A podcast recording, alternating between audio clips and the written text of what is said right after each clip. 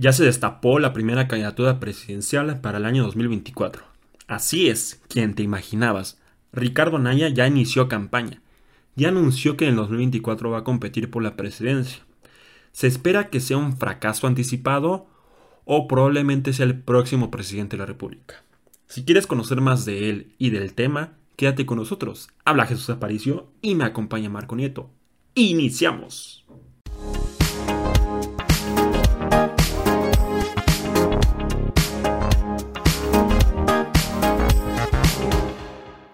Bueno, y regresa Ricardo Anaya a la política en México. Eh, en esta ocasión eh, hace un regreso eh, espectacular a través de un video publicado en sus redes sociales en donde comenta que tiene la intención de volver a participar en las elecciones presidenciales del próximo ciclo. Ricky Ricky Canallín regresa al espectáculo.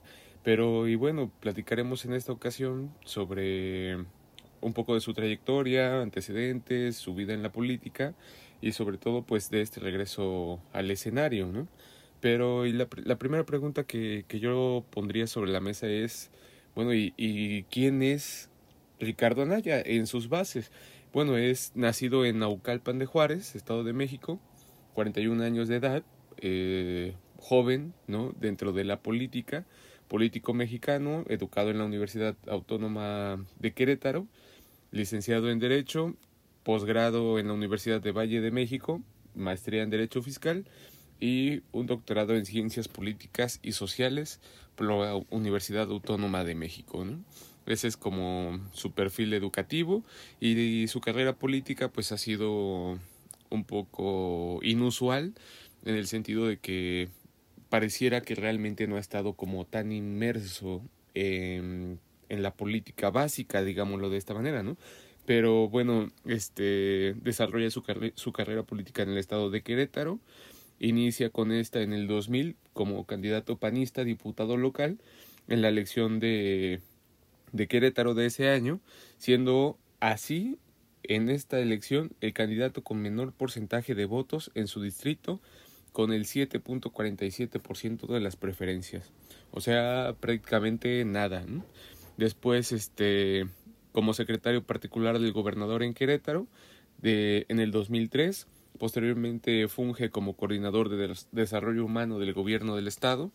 En el 2009 es nombrado diputado local del Congreso del Estado por vía plurinominal, siendo coordinador del grupo parlamentario del PAN en esa legislatura. Plurinominal porque pues vieron que por, por, por este, el voto, pues no iba, sí, no iba a llegar, ¿no? No iba a llegar nunca, entonces lo hace en plurinominal y es la primera vez que llega al Congreso. Es presidente del Comité Directivo Estatal en Querétaro del PAN en el 2010. En el 2011 es nombrado por el presidente Felipe Calderón como subsecretario de Planeación Turística. En el 2012 es diputado federal, de nuevo vía plurinominal por el PAN. Y bueno, ahí es, es integrante de, de varias comisiones. Lo interesante de, de ese periodo legislativo en, en, el Congreso Federal es este pues su trabajo legislativo en donde propone 25 iniciativas de ley, de las cuales solo cuatro fueron aprobadas y una fue retirada. De, después de eso, pues se le cuestiona mucho también su participación y el apoyo brindado a las 13 reformas estructurales propuestas por el presidente Enrique Peña Nieto, entre las cuales pues por ahí aparece la reforma educativa, la reforma de telecomunicaciones y la reforma energética, la cual pues él mismo califica como la más valiosa en fomento productivo y económico. Después de eso pues es nombrado presidente interino del Comité Ejecutivo Nacional del PAN en el 2014 en el 2015 es electo presidente de dicho comité y después renuncia en el 2017 para postularse como aspirante a la candidatura presidencial, de, en la cual obtuvo 12 millones de votos frente a los 30 millones del abanderado de Morena y con esto se repite eh, de nuevo pues su historia de cuando fue candidato a diputado local, ¿no? Una participación y una preferencia mínimas, vaya. Sí, la cual que, perdió, ¿no? Así es. Y que bueno, es curioso porque eh, justamente cuando era diputado federal, algunos de sus allegados lo, eh, lo denominaban el joven maravilla, ¿no? Porque era inteligente, era bueno para argumentar, discutir, embatir, etcétera. Pero bueno, entonces, justamente cuando era presidente del, del PAN, pasa a ser candidato al, al, presidente de la República y lo pierde con 12 millones de votos. Así es. Vamos a retomar un poco lo que hizo en la, en la parte de la campaña, lo que las propuestas, cómo le fueron los debates muy rápidamente. Y para mencionar ahorita en qué anda. Bueno, pues ya en la campaña, eh, justamente cuando iba a iniciar la campaña, a él, la Procuraduría General de la República, en ese entonces era la administración de Enrique Peña Nieto, eh, le abrió una investigación por corrupción y lavado de dinero. En ese entonces él iba en segundo lugar, de acuerdo a las encuestas nacionales, en el, para ser favorito al presidente de la República. Iba justo abajo de Andrés Manuel López Obrador. Iban más o menos pegados unos 10, 8 puntos porcentuales dependiendo de la encuesta, pero iban más o menos eh, pegados. A grandes rasgos, conforme cierra la campaña, sus números se pueden cerrar en 1 o 2 puntos porcentuales que al día de la votación pueden cambiar, ¿no? Entonces, era un enemigo acérrimo a vencer. Entonces, él abre esta investigación y lo manchan, y es la primera vez que cae eh, su aprobación. Él tuvo varias como propuestas, ¿te acuerdas? Eh, que tenía como propuestas eh, con visión, propuestas nuevas, propuestas modernas, ¿no? De las más importantes voy a destacar algunas, voy a destacar unas 10. Una es que quería subir el salario mínimo de forma gradual, subirlo hasta 187 pesos diarios, más o menos es en lo que anda ya ahorita. Otra es que quería crear un ingreso universal eh, para mejorar el mecanismo de erradicar la pobreza extrema en el país. También quería pasar de la economía mexicana, de la manufactura a la economía del conocimiento, es decir, de la factura, de la manufactura a los servicios. También quería establecer una agenda digital para el desarrollo económico que contribuyera a profundizar la inclusión fiscal financiera perdón, y desarrollo económico digital. Quiere reformar la ley del trabajo, quería reducir eh, el IVA en la frontera con Estados Unidos, quería generar una política fiscal integral orientada al bienestar social, quería también redefinir la política social del país, así como combatir causas estructurales de la pobreza y transformar la política existencialista. También quería eh, reformar el artículo 102 constitucional con el objetivo de contar con una Fiscalía General de la República Autónoma Independiente. Que bueno, que esto también ya sucedió ahorita, pasó de la Procuraduría General de la República a la Fiscalía General de la República. Aunque bueno, ya sabemos que ahorita el actual fiscal pues es, es ha llegado al presidente de la República, por lo tanto es independiente entre comillas. Ahora, fíjate que Anaya traía una política diferente a Margarita Zavala, que con Margarita Zavala traía pleitos, no sé si te acuerdas porque Margarita Zavala quería ser la presidenta, la candidata presidencial por parte del PAN, obviamente abanderada por su esposo Felipe Calderón, pero Ricardo Anaya, como era el presidente del partido, él quería ser el, el candidato presidencial. Al final del día, Margarita se terminó saliendo y se fue por la vía independiente, que después dimitió, y se quedó él con la candidatura presidencial. De hecho, cuando esto pasó, muchos lo acusaban a él porque era un dedazo, ¿no? en el cual fallaba la legitimidad, fallaba la credibilidad del candidato, que esta candidatura presidencial había sido originada eh, no de manera democrática y no coherente con su trayectoria. En fin, muchos, muchos lo, de su mismo partido lo, lo, tiraban, ¿no? Inclusive se comentaban, los especialistas comentaban que era una ambición política personal, porque de hecho era de los presidentes más jóvenes en la historia de México en ser candidatos. Claro candidatos presidenciales. Tenía 39 años en ese momento, en el 2018. Pero bueno, ya pasando la campaña, eh, mantenía él la segunda posición de favoritismo. Después de él, seguía Ricardo Anaya y ya por los suelos, hasta abajo, eh, Bronco y Margarita Zavala, ambos por la candidatura vía independiente. Ahora, hay algo que sobresalía de él, del famoso joven Maravilla, como le decían sus allegados, que pues, de Maravilla no tiene nada que le, fue bien en el primer debate, pero en los otros dos eh, no le fue tan bien. No sé si te acuerdas en los debates. ¿Qué te parecieron los debates presidenciales, sobre todo en relación a Ricardo Anaya? ¿Crees que haya sido eh, de las mejores personas en debatir las mejores propuestas, pero tal vez lo traicionó el confrontar o hacer guerra sucia contra sus contrincantes? ¿O crees que le favoreció en, su momento? No, mm, creo que el tema de los debates es algo muy subjetivo, en el sentido de que, bueno, a mi parecer, creo que fue más un, un show, ¿no? Un espectáculo, algo que manejó de todas, todas el ahora presidente Andrés Manuel y que desestimó también de alguna forma la estrategia que llevaban sus opositores. En el caso, por ejemplo, de Ricardo Anaya, la famosa respuesta de el, Ricky Riquín Canallín, ¿no? Y con eso se olvida la pregunta, se olvida el tema y pierde totalmente credibilidad, pierde la formalidad del, del momento y, y, no trasciende a más allá de eso, ¿no?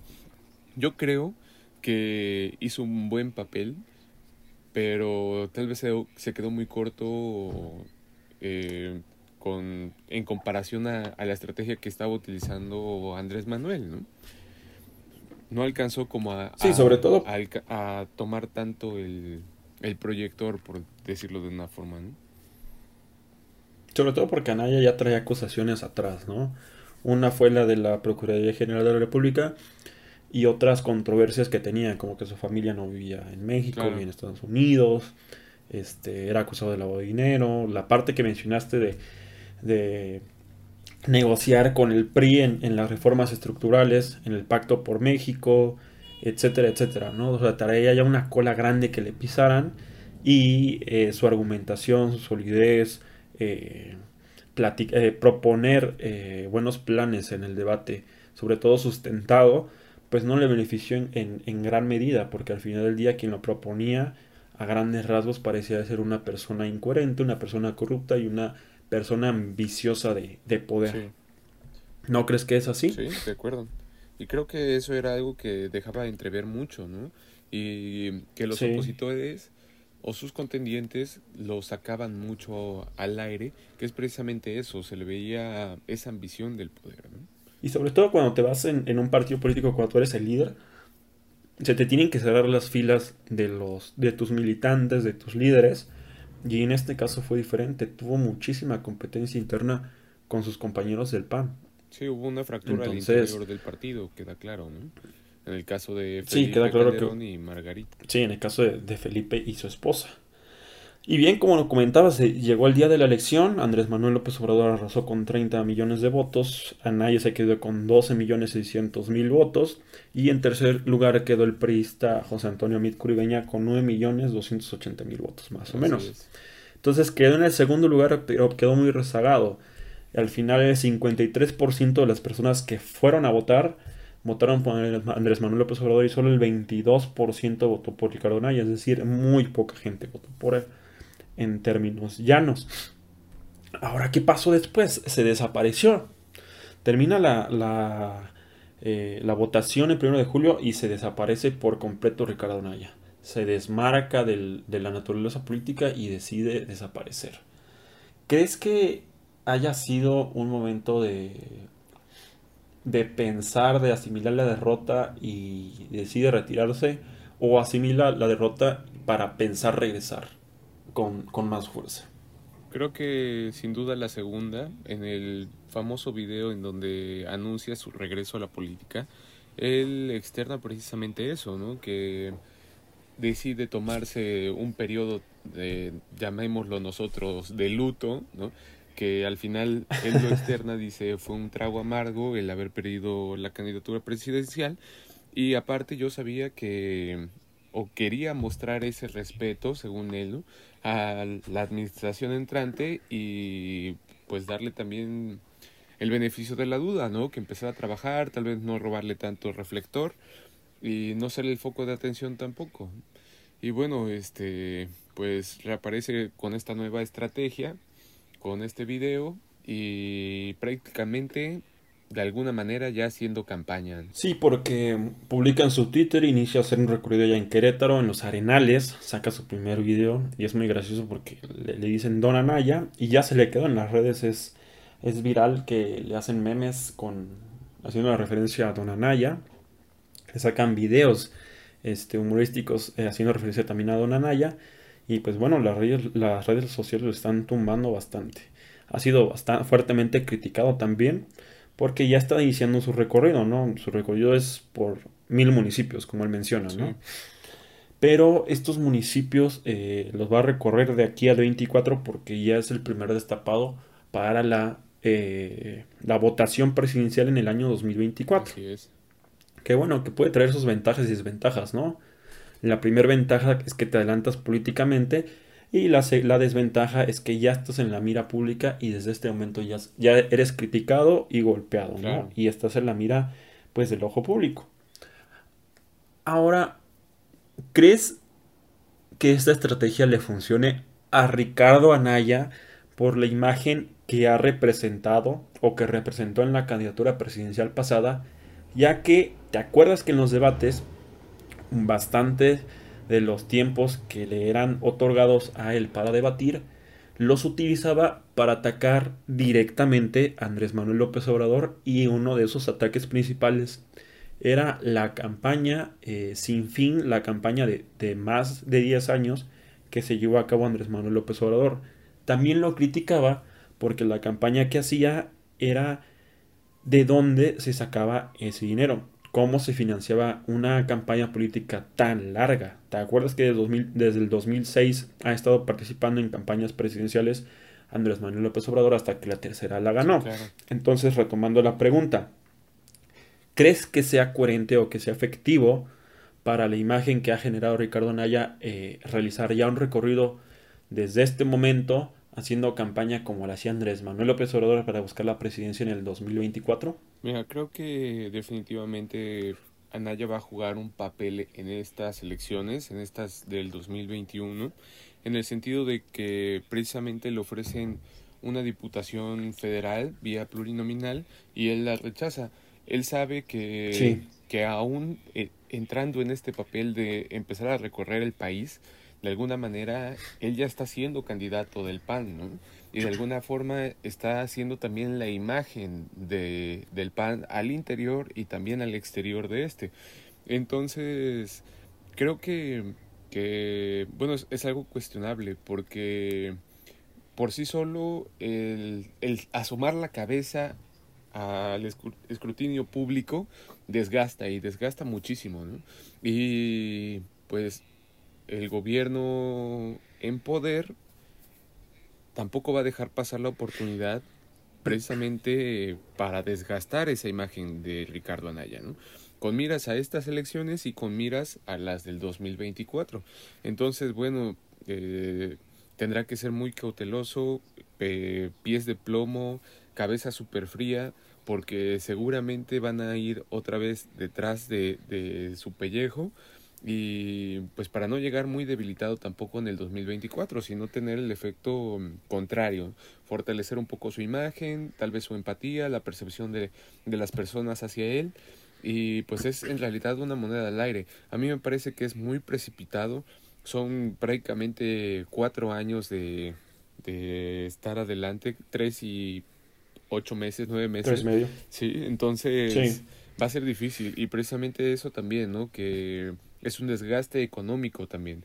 Y, y la pregunta será después esa, ¿quién ha financiado también todas estas actividades? Sí, sobre todo porque se tiene que hacer público. Digo, al menos en las redes sociales, las redes con las que él cuenta, por ejemplo YouTube, sus videos que ha subido, tiene los comentarios desactivados. Nadie puede publicar, nadie puede dar eh, manita arriba, manita abajo. Es decir, solamente es una comunicación eh, unilateral, solamente el video. En cambio en Twitter, como se puede contestar, se pueden escribir mensajes, ahí es muy criticado porque todos coinciden en algo. ¿De dónde sacas dinero para financiar tu recorrido? Sobre todo porque es caro, ¿no? Y sobre todo porque es, digámoslo, de cierta manera ambicioso, entre comillas, porque tiene que recorrer mil municipios de aquí hasta el 2024. Que bueno, al final del día, como mencionaste, eh, se desmarcó del PAN en la candidatura actual de la... porque le otorgaron una, un cargo en, la Cámara de Diputados. Pero bueno, ese es como el tema principal. ¿De dónde saca tanto dinero o de dónde va a sacar tanto dinero para realizar la campaña eh, prematuramente? y si eso le va a funcionar o no, si es coherente o no con su imagen, porque a, Andrés Manuel López Obrador sí le funcionó.